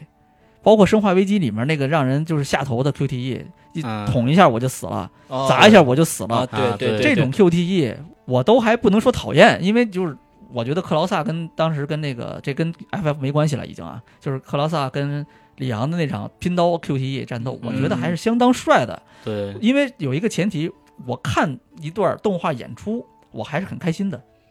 但是现在你都已经没有 CG 这个东西了，对吧？对都游戏里面即时演全算是即时演算了，已对经。对绝大部分游戏吧都是即即时演算了，嗯就是大家对看一段播片儿的这种兴趣没有以前那么大了。是嗯那这个时候你还是要让他坐下来看一段他自己操作感又不怎么样的这种靠 QTE 去衔接的这种播片儿，还是我刚才说的，可能现在的玩家没那么大兴趣了。嗯我觉得可以，因为我是老的，我是这种怎么说古董 FF 玩家，就可以接受，我觉得可以接受。嗯嗯但是我觉得现在的玩家接受不了，也完全可以理解啊。嗯然后除了这个之外啊，其实还有一些小的这种细节吧，之前没有放出来的这些小的细节啊，比如说这个呃，之前有说过，说我们除了画面模式之外，就有那个 4K 分辨率的这种嗯画面模式之外，还有高帧数模式啊。这次它其实也演示了。嗯啊，然后呃，包括这个呃，他用 PS 五，因为这一座是 PS 五有半年独占嘛，对他用 PS 五演示的这个过程里面有很多呃载入啊、加载啊、读取的界面嘛，嗯啊，就这个速度是非常快的啊，就基本上你是看不到一个加载画面的，是两三秒钟。是，哎，这个基本上跟现在 PS 五的这个大部分的这种经过优化的这种游戏的这种水平是相当的。对，因就为我遇过最长可能也嗯就六到七秒，对，现在就是我们基本上看这个游戏，就是包括我们最近在玩的这些什么生化呀、恶卧龙啊，是吧？再早一点的，我去年一直在玩的巫师三啊，就这类的游戏，你基本上看它的次世代版本，或者是它专门针对 PS 五去做的原生的版本，嗯基本上加载都已经感知不到了，对，都很对快，也就也就是第一次加载吧，可能嗯时间稍微长一点儿。嗯那就最终幻想十六啊，今年六月二十二号，其实也很快了嗯对啊，上半年真的是游戏狂潮啊。嗯六月二十二号正式发售啊，大家期待一下，反正我是一定会玩的。我觉得这是今年绝对是今年最牛逼的 RPG 游戏啊！嗯我爆言我已经说了，这个今年就是最牛逼的这样 这个 RPG 游戏，没有 JRPG 啊，人好家好吉田好 P 也最讨厌的就是 JRPG，最 讨厌你们坏了， 最讨厌你们给我归类 JRPG 啊！我跟这个深仇大恨。OK，然后下面我们再继续再给大家分享一些这个新游戏情报吧啊，呃，刚刚发售的《最后生还者》第一部啊，它是 PC 版 PC 版 PC 版本，啊对，隔了半年之后啊，之前是 PS 五版，隔了半年之后终于出了 PC 版，但是这个 PC 版目前的情况是比较糟糕的啊，对嗯优化有点问题。昨天我看到的是，它现在是多半差评状态，好评嗯率是只有百分之三十三还是三十二啊？呃，今天应该是已经过一万评价了，嗯但是这个，好评率没什么变化，还是百分之三十多啊对，还是多半差评的状态。嗯绝大部分玩家玩的这个感觉就是嘖游戏的优化，尤其是针对中低端的 PC 的配置的这种优化啊，是做的比较差的。嗯啊，这个有一些著名的梗啊，包括那个什么着色着色器渲染，然后要花一个小时，哦，是吧然后手机就不让你退款了，哎，然后是对，就是防止你退款哈。还有什么这个呃各种的这个头发的 bug，对嗯头发问题，所有的这，个所有的这种画面都正常的情况下，哎，它的毛发的这种不知道出什么问题啊，毛发都是这给人一种怎么讲非常赛博朋克的感觉啊，嗯很不可思议的那无都无法用语言描述的那种奇怪的状态啊。 梦回二零七七啊 首发阶段是吧真？的是真的是，就是就是感觉，哎呀，这这个二零七七的那个那个噩梦又回来了那种感觉啊。是然后这个游戏我还是这个交给让想让 E K 帮忙评测一下啊。嗯啊，然后 E K 他的那个电脑是四档配置里面，它有四档配置嘛，对，就是这个最低，然后有推荐，然后有这个 performance，这个算什么？就是算第三档高配的电脑推荐吧。嗯然后最后一档是这个 Ultra 嘛，就是最牛逼的一档。嗯然后 E K 的那个电脑是，它应该是第三档。我记得他那个当时他买那个显卡的时候，他那个显卡还能买两台 PS 五呢。对，他就原来无聊就经常跑 AI 画图，那跑了好久了。嗯对，现在那个显卡没有那么贵了，因为现在有更贵的，能买三台 PS 五的显卡 了啊。嗯 是，当然，这个他那时候买，应该我猜可能还有一些溢价之类的。对，因为啊当时还是有一些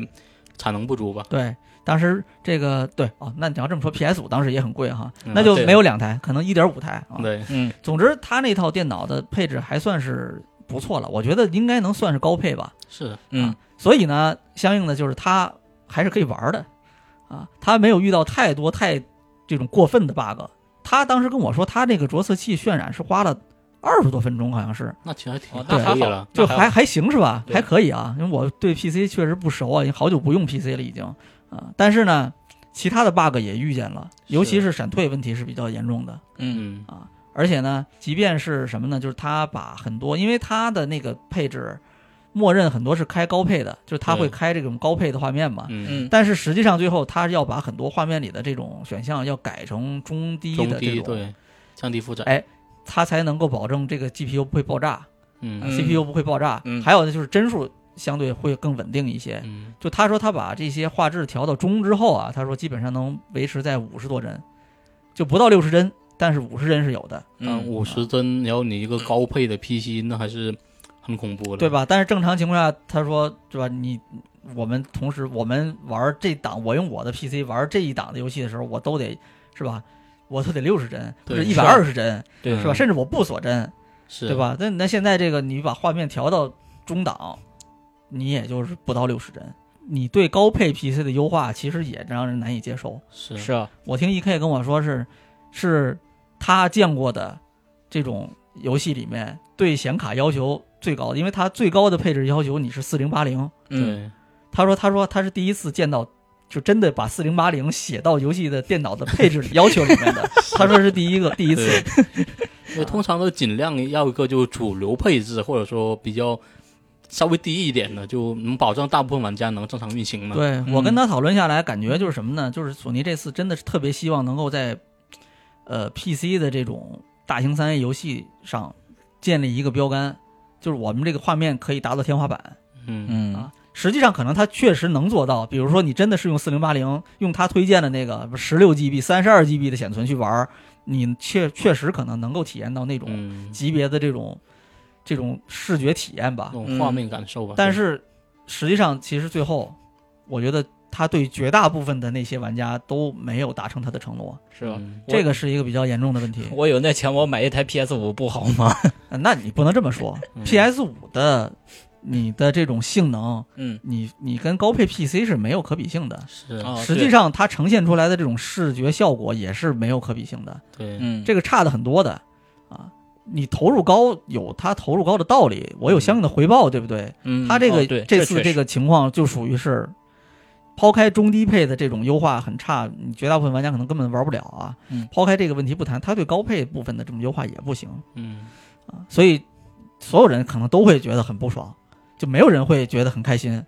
是吧？我即便是我很高配的电脑，我也没有办法玩到一个真正特别牛逼的一个效果。是可能有的人就是说，说我已经花大价钱买高配 PC 了，说我觉得我可以省个 PS 五的钱，那你游戏来了，我更好玩一下，结果我的配置居然跑不动，就会很离谱。然后我们再继续讲后面的新闻啊，这个关于《生化四》一些这周也是有一些新的新闻，我觉得还挺不错的啊。首先就是，哎，玩家之前一直在这个锲而不舍的对这个游戏的 demo 进行解包嘛，嗯对这个之之后是对正式版也进行解包嘛，嗯，找出了很多东西嘛，对吧？本周是有一组新发现啊，就是玩家在这个正式版里面啊找到了一组佣兵模式的这个例会，啊，角色的例会。那从这个例会来判断推测啊，那佣兵模式将会有八个角色可以选择，啊，包括里昂里昂的皮衣版啊，就是那个马甲版嗯啊，然后里昂的黑手党版，艾达的战斗服版，还有艾达的这个旗袍版啊，然后威斯克尔这也是之前就有的角色，然后克劳萨、汉克啊，就是最后的这个这个生存者哈，对，嗯然后汉克还有路易斯啊，一共是八个角色啊。那这个例会可能就证明了之后的这个佣兵模式里面就会更新这八个角色啊，到时玩家是可以操作这个八个角色的。那这个佣兵模式之前也也已经确认了，它是四月七号将会作为一个免费 DLC 对，这这更是新，哎会登录 PS 五、PS 四、x S x XSS 和 PC。哎，除了这个之外呢，玩家其实还在数据挖掘过程里发现了有一个文件的名字啊，叫 Another Order。这个其实是原来原版的就 PS 二版的《生化四》里面，艾达版的 Ada 版的那个它的那个任务模式的名字哦，啊。那个美版的是叫 Separate Ways 啊，就分道扬分道扬镳哈。那在原版的那个模式里面，玩家其实是可以操作 Ada 去体验另外一条路线，嗯其实是在里昂之外的另外一条故事的路线啊嗯。而且这个模式下是也是有 Ada 专用的武器的嗯啊。那这次正式版里没有包含这部分内容啊，所以大家其实是推测之后肯定还有一个 DLC。对，然后这周是这个游戏就是《生化四 RE 重置版》啊，发售之后，鼠毛社也是又这个，其实就是按照惯例又出了一个正式版的一个一个技术专门的评测技术技术评分测析啊，对，也是列了一大堆这个数据啊。然后我大概看了一下，我觉得简单总结总结啊，之前 demo 时候他们当时说有五个五个 bug 啊，包括 PS 五版有光追 bug 啊，有这个镜头畸变的 bug 啊，毛发质量呢也有光照的 bug，然后帧率也有 bug，然后 Xbox 版当时是操作延迟 bug，嗯然后最后鼠毛社的是在这个正式版的评测里面，正式版的这种技术评测里面明确的告诉大家，除了这个 PS 五的光追 bug 之外，其他的全都没修复啊。除了这个之外呢，就是关于这个这个一些核心指标的一些分析啊，我就直接念一下结论吧。结论就是他们认为这一次《生化四 RE》啊，相比之前卡普空的几次重置版的生化，包括嗯生化二和生化三的重置版，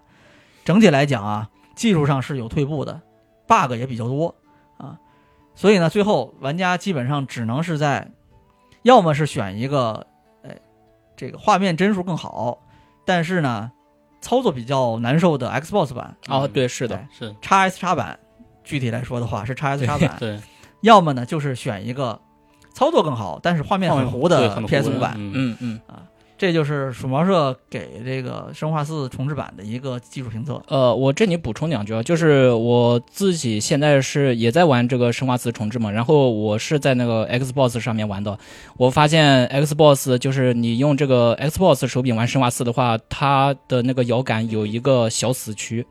就是你在那个死区范围内的话，就是里昂他是不会做出来任何动作的。然后真正玩的时候，如果说就是有的人他可能对这个迟滞感比较敏感的话，我建议 Xbox 版就 就就就弃了，就选 PS 五版比较好。嗯，或者你们接一个 PS 五手柄，是也不是不行啊。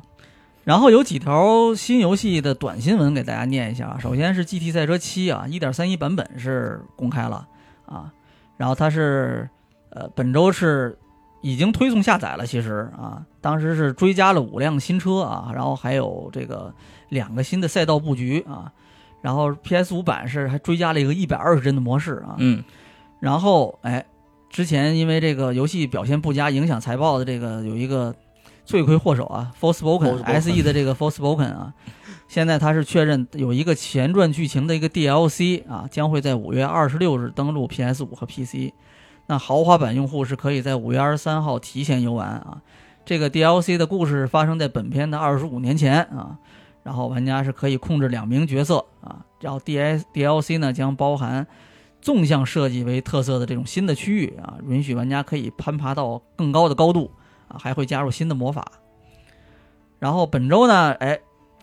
寂静岭二》重置版的这个开发商呢，Bluebird Team 啊，上周我们的新闻评论里其实也聊到这个公司了对。嗯，当时有一系列啊，针对《寂静岭》重置版的这个这种小道消息啊，嗯，其实都是他这个电影版的这个导演放出来的。是，嗯当时我们还讨论导演为什么可以啊，是吧？随心所欲的说这些话。然后本周呢，这个开发商其实是针对这个《寂静寂静岭二》重置版的这个一些消息做了一些回应啊。他们说了，之前啊公开的一些消息啊，各种小道消息啊，存在这个传达不准确或者干脆就是断章取义的这种情况。公司现在是没有对《寂静岭二》重置版的这种销售数据进行任何的预测啊，也没有表示过我们这游戏已经快准备好，马上就要卖了。嗯啊，现在现在呢，他们目前是正在专注于制作哎最高品质的游戏啊，更多的信息呢需要由这个游戏的发行哎品牌的这种所有者 Konami 再跟粉丝们去进行分享啊。然后《赛博朋克2077》啊，它一个剧情资料片《往日之影》将在今年六月公布更多情报啊。这个资料片是将是登陆，将在2023年内登陆 PS 5 x S x XSS 和 PC。嗯啊，这个相当于是一个预告的预告。告对，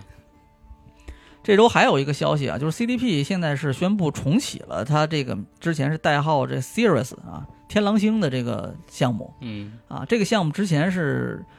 是 CDP 新收购的一个团队制作的啊，在对波士顿的一个团队啊，他们原本的这个任务是，哎，在这个 CDP 的支持之下去开发巫师这个宇宙巫师宇宙下面的一些新的游戏对，啊，但是在这个上周有一个消息，就是 CDP 已经停止了对这个项目的这种资金的支持，对，啊，然后呢，那这周他们现在又哎对这个事情进行了一些澄清，那表示还是会坚持继续制作新的游戏啊，坚持创新啊，在这种什么尝试创新的道路上勇于前进，但是呢，要必须确保保证好方向啊，特别是对他们这个新收购的这些工作室对来说啊，嗯所以他们现在说，他们正在进行的是在评估啊，削减成本，然后必要的时候要对这个项目进行重启，以确保呢它可以继续走下去。对，因为啊说上周的时候传闻就说是项目就已经开始做新的那个架构设计了，可能就完全推翻重做了。然后呢，本周还有两个 Xbox 限定版的新闻啊，一个是呃即将六月六号发售的这个《暗黑破坏神四》啊，《大菠萝四》啊，嗯大菠萝四》微软现在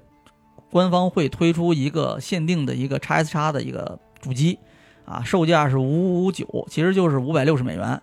啊。它这个包含的是主机本本体啊，还包含游戏，还包含一些这个特点 DLC 之类的东西啊。然后除了这个之外啊，微软还有一个很牛逼的限定版啊，它是本周是宣布啊，Xbox 会专门为索尼第一方工作室制作的棒球游 戏 MLB 啊二三、对，对美国职棒大联盟，哎，专门为 MLB 二三啊推出一款纪念的 Xbox 主机啊，这是一款纪念的 XSS 主机啊，包括主机啊、特制的这个盒子啊，还有这个 Xbox 就是 XGP 的这种会员的汇集嗯啊，因为它其实是纪念这个这款游戏登陆 Xbox 和 XGP 啊，所以它专门给索尼的哎这款。过去曾经的独占游戏啊，制作了一个限定版的主机啊，嗯不过这个主机官方也明确讲了，我们不会出售。对，可能会和之前一样，就是呃推文转发活动之类的哎送出去，应该是抽奖对，抽选，对抽选，然后估计还会送给一些哎业内大咖，哎对拿去嘲讽一下。接下来是给大家分享一下本周的业界新闻啊。首先是本周的一个关于销量的新闻。那根据这个 IDC 啊，就是这个国际数据集团，他们有一个统计，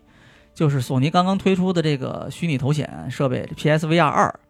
啊，从二月下旬到三月底之间啊，出售了出货量是二十七万台。啊，对，二十七万台左右。它这个是销量还是出货量？其实我不太确定啊。对，嗯啊，因为索尼一般自己他们只会讲出货啊，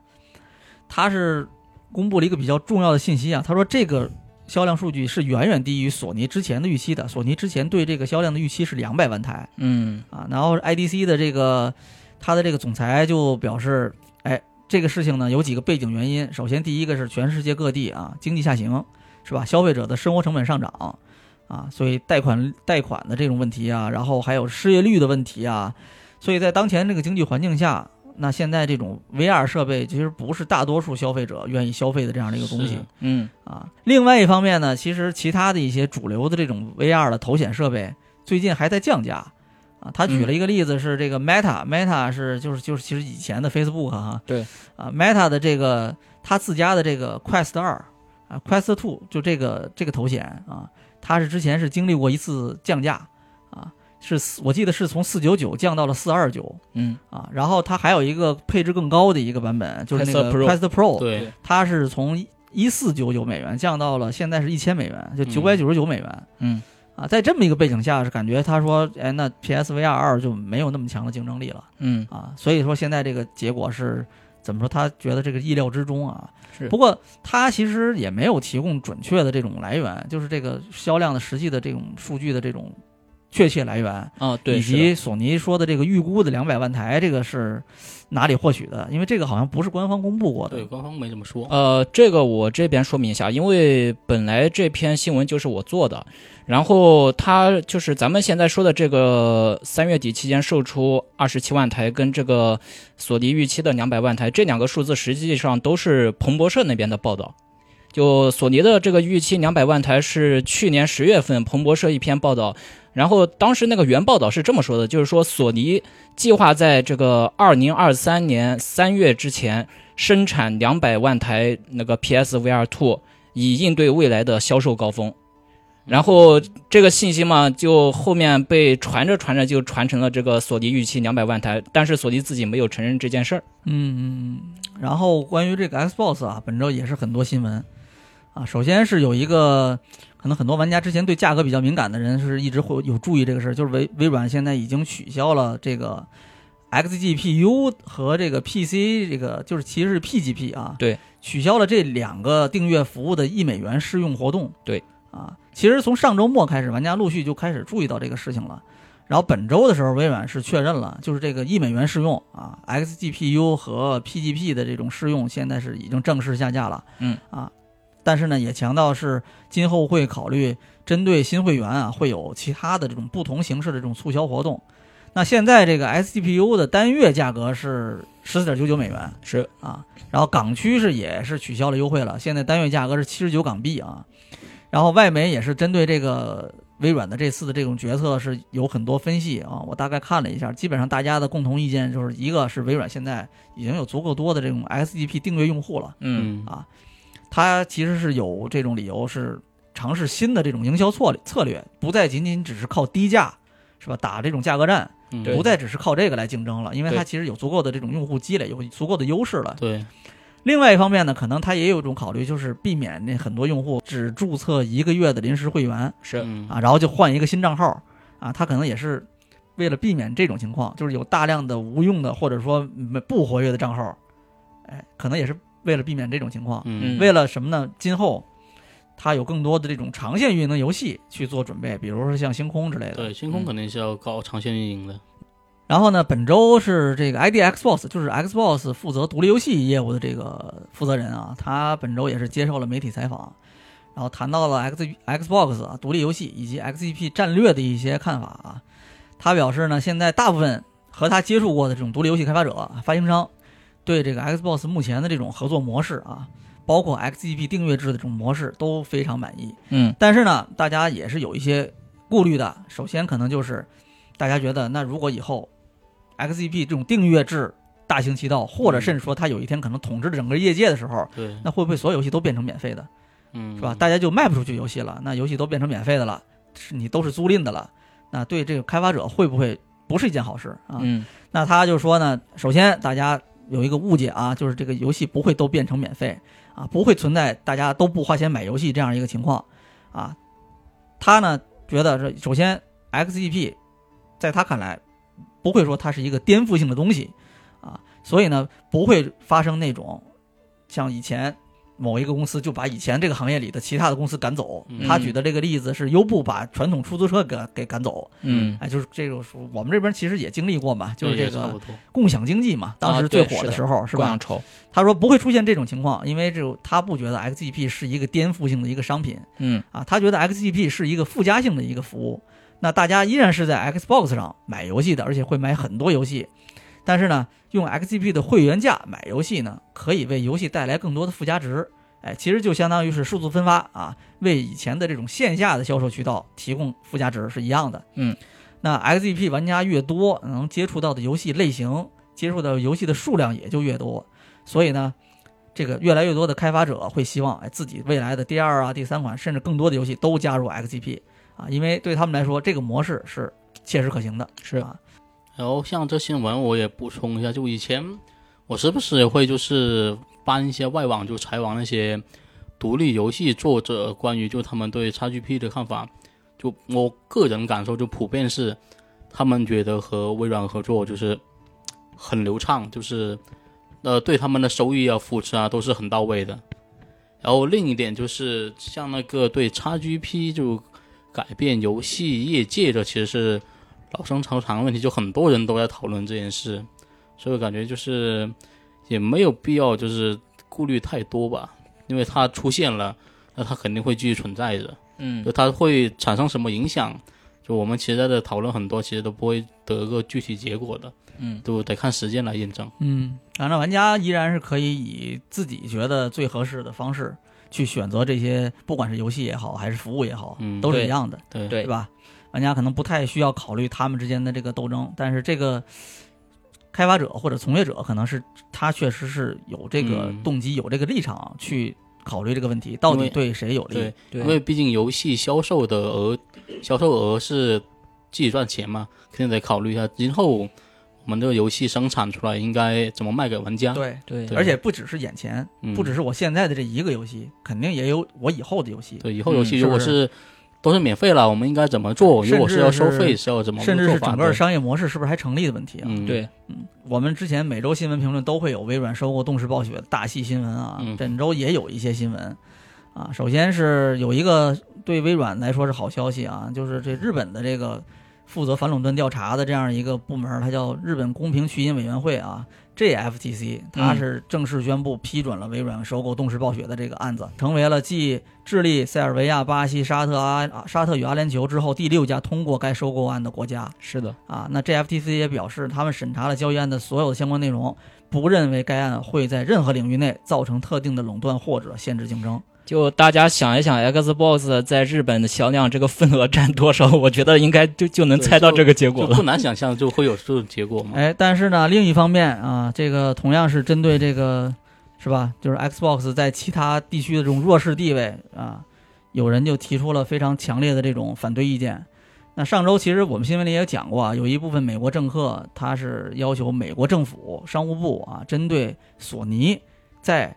日本市场的这种垄断进行调查。对，啊，因为当时是有提到他的这个，就有这个政客提到啊，索尼已经控制了百分之九十八的日本市场，对，高端的游戏机哎市场，百分之九十八的游戏市场啊，他说的是高端游戏市场，这个所有的调查里边都不包含任天堂啊，对这是我们一个大的背景 啊嗯，啊。那本周还是还是这个事情，有更多的这种声讨的声音出现了啊。就是说，据说是有十一位美国议员向拜登拜登政府和美国贸易代表致辞，或者是致信、写信施压，要求美国政府对索尼在日本市场的垄断行为进行调查。啊，他们认为呢，索尼在日本的这种游戏主机的市场涉嫌有歧视性的交易行为，哎，侵犯了美日数字交易协定啊。这个美国的这个这个议员呢，也是引用了跟之前我们说到的那个相同的这个数据啊，就是索尼占领了百分之九十八的日本高端主机游戏市场。啊，说明这个 PS 五在日本是确实存在垄断行为的，以及呢日本政府对索尼的这种施压不够啊，导致呢美国出口的商品在日本遭遇了严重的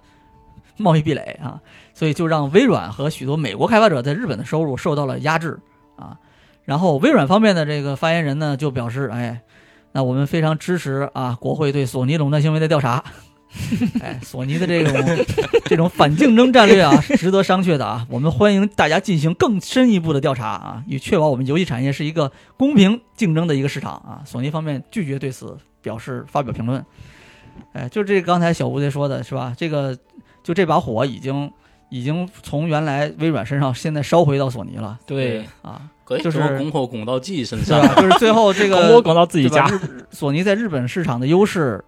现在是变成了索尼垄断市场的一个证据了，已经。对，嗯啊，微软在那边 Xbox 其实已经不是说最近这一两年，它从初代 Xbox 开始，在日本就是一个很差的一个表现，非常差。嗯对我们随便任何时候说起这个主机的销量来说，都是笑话，对嗯是吧？哈哈哈都是这样过去的。我们换一个话题，都是这种感觉的。从 Xbox 初代到 Xbox 三六零，三六年昙花一现，但到是这个这个三六零相对还好一些吧，嗯真的还好一 点，然后到后面的这个 Xbox Xbox One， One 对啊，嗯后面还有叉叉叉一叉是吧？然后到嗯现在的叉 S 叉叉 SS 哈，我就说纳闷了，为什么之前没有人说过这是索尼垄断了这个市场呢？现在是终于变成了有人把这个话题烧回来了，烧到索尼身上，嗯觉对得是的，这是索尼垄断市场导致了微软多年在那边一直是经营不利哈，嗯然后利益受损啊，就像那个叉 S 叉刚发售的时候，不是很多人就说是我国行买不到，我买日版的嘛，啊，对，所以那段期间就是 Xbox 销量就还比较好看。再往之前就是那个 Xbox One 啊、x 一 x 的销量在日本就合计的话，可能也就每周几百台这样子，对，很惨淡的那对，种。很惨的。 OK，那这就是我们本周的一周新闻评论啊，非常高兴，呃，小乌贼和科泽两位过来能跟我们一起聊这些新闻，嗯，呃，希望下周我们还可以有大新闻跟大家继续分享。那我们这期节目就到这里结束，我是 LV 六，我是小乌贼，我是柯泽林路，分享最美好的游戏时光啊，这里是一周新闻评论，我们下一期的节目再见。拜拜。拜拜。